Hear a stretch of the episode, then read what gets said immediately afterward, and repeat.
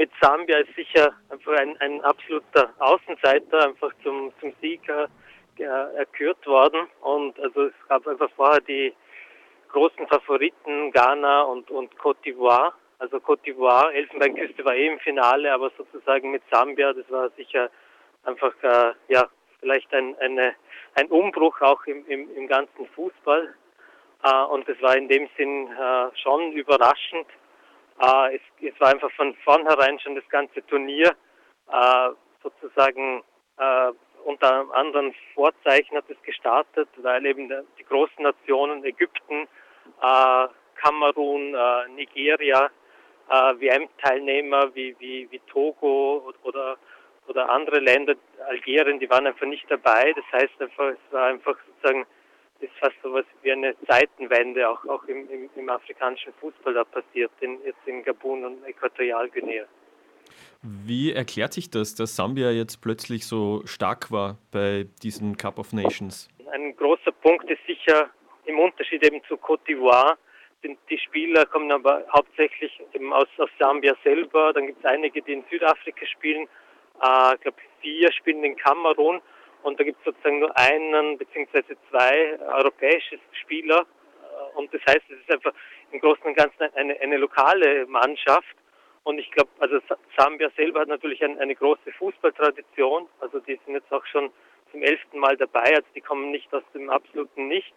Aber eben äh, in, in den letzten äh, 30 äh, Jahren haben sie einfach nicht mehr mithalten können, sozusagen mit, mit der Entwicklung, äh, die eben andere Länder genommen haben. Und jetzt eben mit diesem Sieg kann man doch sagen, dass einfach äh, offensichtlich einige Ligen auch in Afrika vielleicht einfach an Stärke gewonnen haben. Beziehungsweise, also ein großer Punkt vielleicht auch ist, dass das eben mehr oder weniger ein lokales Team war, dass einfach auch da mehr Zeit zum, zur Vorbereitung war, dass der Trainer einfach sozusagen äh, mehr Konzentration äh, auf, auf die Vorbereitung hatte und das einfach sozusagen so clubmäßig einfach äh, funktioniert hat. Also das ist sicher ein, ein Grund für, für den Erfolg. Die Elfenbeinküste ist, ist da ganz anders strukturiert. Also ich bin ja kein Fußballexperte. Wie war das Team von der Elfenbeinküste im Vergleich zu Sambia aufgebaut? Waren das alles Spieler, die eigentlich in anderen Ligen auf anderen Kontinenten spielen oder waren das auch sehr viele, die zu Hause spielen? Im Unterschied zu Sambia ist einfach Elfenbeinküste oder Côte d'Ivoire einfach ein anderes Paradigma. Also komplett alle Spieler, alle 23 Kaderspieler spielen im, im Ausland, also die meisten eben in, in England. In der Startformation waren sechs Spieler aus England, fünf davon einfach äh, Fachkräfte aus, aus, der Premier League, also Bestverdiener äh, bei den großen Club, äh, Clubs Man City, äh, Arsenal oder, oder, Chelsea. Und also in dem Sinn äh, war das einfach sozusagen einfach im, im Vergleich zu Sambia einfach genau das, das, äh, das, andere Modell, würde ich jetzt mal sagen. Und die, die haben sich jetzt einfach gemessen im Finale und jeder hätte von vornherein gesagt, okay, das äh, wird äh, Elfenbeinküste, wird siegen, einfach von den Namen her, vom Verdienst, das die haben, aber es ist dann eben wie im Fußball einfach öfter schon, dass es einfach anders gekommen ist. Du hast ja auch gebloggt äh, direkt vom Cup of Nations für Ballesterer FM, also ein Fußballmagazin, ein österreichisches und auch für äh, Fairplay. Und da hast du unter anderem den sambischen Sportwissenschaftler Oskar Nwanga interviewt. Ich zitiere jetzt, was er im Interview gesagt hat. Die Menschen in Afrika identifizieren sich immer mehr mit europäischen Fußballmarken wie Manchester City oder Arsenal und die Idee einer vereinenden nationalen Identität geht verloren. Dieser Afrika Cup ist für uns eine Möglichkeit, das Gefühl der Verbundenheit als Nation zu erfahren. Das hat also Oskar Mwanga im Interview mit dir gesagt. Nationalismus ist in Europa zum Beispiel, in Österreich etwas anders konnotiert. Welche Art von Nationalismus war hier gemeint, denkst du? Also da im konkreten Fall, also mit Sambia, also Sambia ist sicher jetzt einfach ein, ein, ein Land äh, im Unterschied zu, zu den gastgebenden Ländern, also im Äquatorialguinea oder Gabun, das einfach eine entwickelte Demokratie hat und die einfach einen, einen weiten Weg gegangen ist äh, vom, vom, Kolonialismus sozusagen zur heutigen Zeit. Und, und es gab eben auch äh, vor kurzem einen, einen friedvollen äh, Regierungswechsel Und äh, ich glaube, für, für jedes Land südlich der Sahara, also in Afrika, ist einfach das Problem immer sozusagen, wie, wie man mit dieser Diversität umgeht im Land, also mit, mit den verschiedenen Religionen, ethnischen Gruppen, Sprachen und so weiter.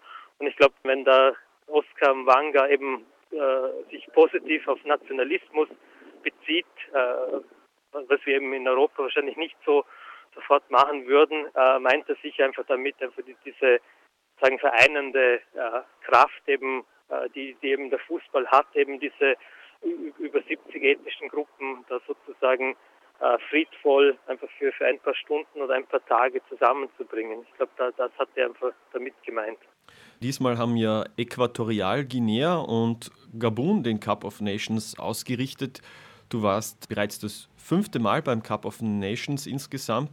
Was bringt diese Ausrichtung dieses Cups dem jeweiligen Land? Mit den zwei gastgebenden Ländern, eben Äquatorialguinea und äh, Gabun, das war einfach zum zweiten Mal erst, dass das im Afrika Cup in zwei Ländern stattfindet. Das war einfach logistisch äh, nicht sehr einfach. Und ich glaube, für die Länder selber, äh, also jetzt im konkreten Fall, bringt es natürlich einfach Prestige und, und Anerkennung. Also ich glaube, auch viele Menschen in Afrika kennen Äquatorialguinea nicht. Also ich habe äh, auch äh, dem Oscar Wanga äh, einfach äh, mit ihm gesprochen und, und er hat gemeint, hat nicht gewusst, dass man Spanisch spricht in Äquatorialguinea. Also über diese Fußball-Events und, und das Afrika Cup ist der der, äh, der absolute Event. Also da gibt es nichts Größeres auf dem Kontinent. Äh, ja, kommen die, die, die, diese relativ kleinen äh, Länder, also wie jetzt eben Gabun und Äquatorialguinea, überhaupt erst auf, auf, auf den Radar von einer internationalen Community. Und also ist im, im, im Fall von, von Äquatorialguinea muss man natürlich schon sagen, dass das einfach auch sehr stark politisch instrumentalisiert ist. Äh, da gibt es einfach einen, ja, man muss es einfach so sagen, einen, einen Diktator einfach in dem Land, der seit 1979 regiert, der sich jetzt einfach relativ äh, gut hält, weil, weil es einfach die ganzen Einnahmen aus den, aus den Ölgeldern gibt. Und, und der ist einfach omnipräsent, auf jedem transparent und so weiter. Also das äh, hat mir irgendwie weniger gut gefallen, dass das eben äh, sozusagen ja einfach politisch da äh, eindeutig verortet war. Zur Pressefreiheit in Äquatorialguinea hast du ja auch kurz geblockt. Äh, die liegen laut deinen Angaben auf Rang 167 weltweit, was die Pressefreiheit angeht, also nicht gerade im Spitzenfeld. Äh, welche persönlichen Erfahrungen hast du da gemacht, als du versucht hast, da zum Beispiel einzureisen um, als Journalist? Ist ja dann wahrscheinlich nicht so einfach gewesen. Ja, also ich bin äh, über dem Landweg, also von, von Gabun aus mit, mit einem Boot, na, also übergesetzt nach Äquatorialguinea. Und es ist einfach ein, eine Anreise, die sonst einfach wenige genutzt haben. Und da war natürlich bei, bei der Ankunft einfach mal schon die große Frage, wer ich bin. Also es gibt einfach, glaube ich, ein, generell einfach ein Misstrauen gegenüber Ausländern in dem Land. Also es gab vor einigen Jahren auch einen Putschversuch, äh, wo, wo englische, also ich glaube, das, der Sohn von der Maggie Thatcher war, war da involviert. Und, und das Land ist einfach hochgerüstet, auch mit äh, Polizei, Hubschraubern, mit, mit Scans und so weiter, um das eben zu verhindern, dass da sozusagen Elemente eindringen. Das habe ich natürlich äh, gespürt. Also es hat einfach mal drei Stunden gedauert, bis ich da einfach äh, den Zoll überwunden habe. Es waren andere Reisenden mit mir aus Gabun, die, die sind da wirklich, ja, würde ich mal sagen, drangsaliert worden. Also das ist sicher einfach kein Land, wo man einfach nur so hinfährt und, und Urlaub macht. Äh, etwas einfacher ging es über die internationalen Flughäfen. Also das ist, äh, ist, ist leichter gegangen, auch, auch für, für Journalisten. Also in Gabun äh, schaut es anders aus. Die versuchen sich da von ihrer besten Seite zu zeigen, schreibst du. Dort gibt es also keinen Diktator.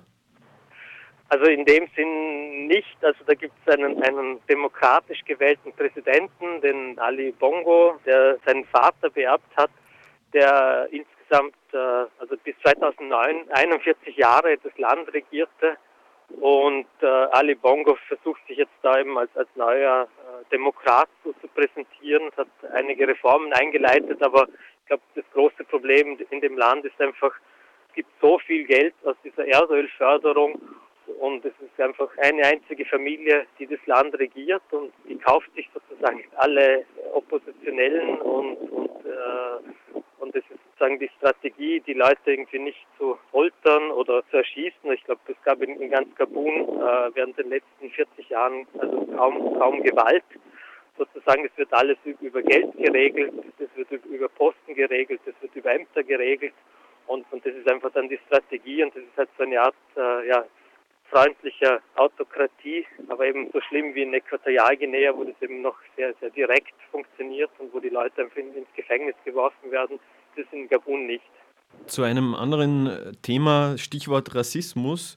In europäischen Fußballstadien gibt es ja auch heute im Jahr 2012 immer noch Hooligans und rassistische Sprücheklopfer. Man denke zum Beispiel an die Euro 2008 in Österreich und der Schweiz, als da bei bestimmten Spielen besonders große Vorsichtsmaßnahmen getroffen wurden, um unterschiedliche Gruppen voneinander fernzuhalten. Äh, wie hast du das jetzt beim Cup of Nations im Vergleich dazu erlebt? Also ich glaube, da ist es einfach äh, sehr viel relaxter. Ich glaube einfach auch die, die ganzen Fangruppen, äh, die, die da vor Ort sind, also da habe ich nicht wirklich eine Trennung mitbekommen. Also es war dann, gab auch diese Doppelspiele, also wo dann eben an einem Abend sozusagen äh, zwei Spiele stattgefunden haben. Und das, das ging dann einfach so weit, dass eben dann, es war dann Guinea, äh, Mali, äh, Ghana und Botswana hat gespielt. Und, und es war irgendwann einfach auch, auch nicht mehr, also von außen nicht mehr wirklich äh, nachvollziehbar, wer da zu wem gehört. Also drei, und drei Teams haben, haben praktisch die gleichen Farben in, in der Flagge. Also ich glaube, das ist einfach eine andere Fankultur, die, die, die sozusagen bei, beim Afrika Cup jetzt, äh, jetzt in Gabun präsent war. Und es heißt aber natürlich nicht, dass es, äh, dass es nicht auch äh, Schwierigkeiten gibt, dass auch, auch also wenn, wenn, wenn Teams verlieren, also gibt es auch immer wieder in den Ländern selber einfach Übergriffe auf, auf ethnische Minderheiten oder auf, auf Migranten weil einfach Fußball so eine enorme Bedeutung hat und das Turnier im Speziellen.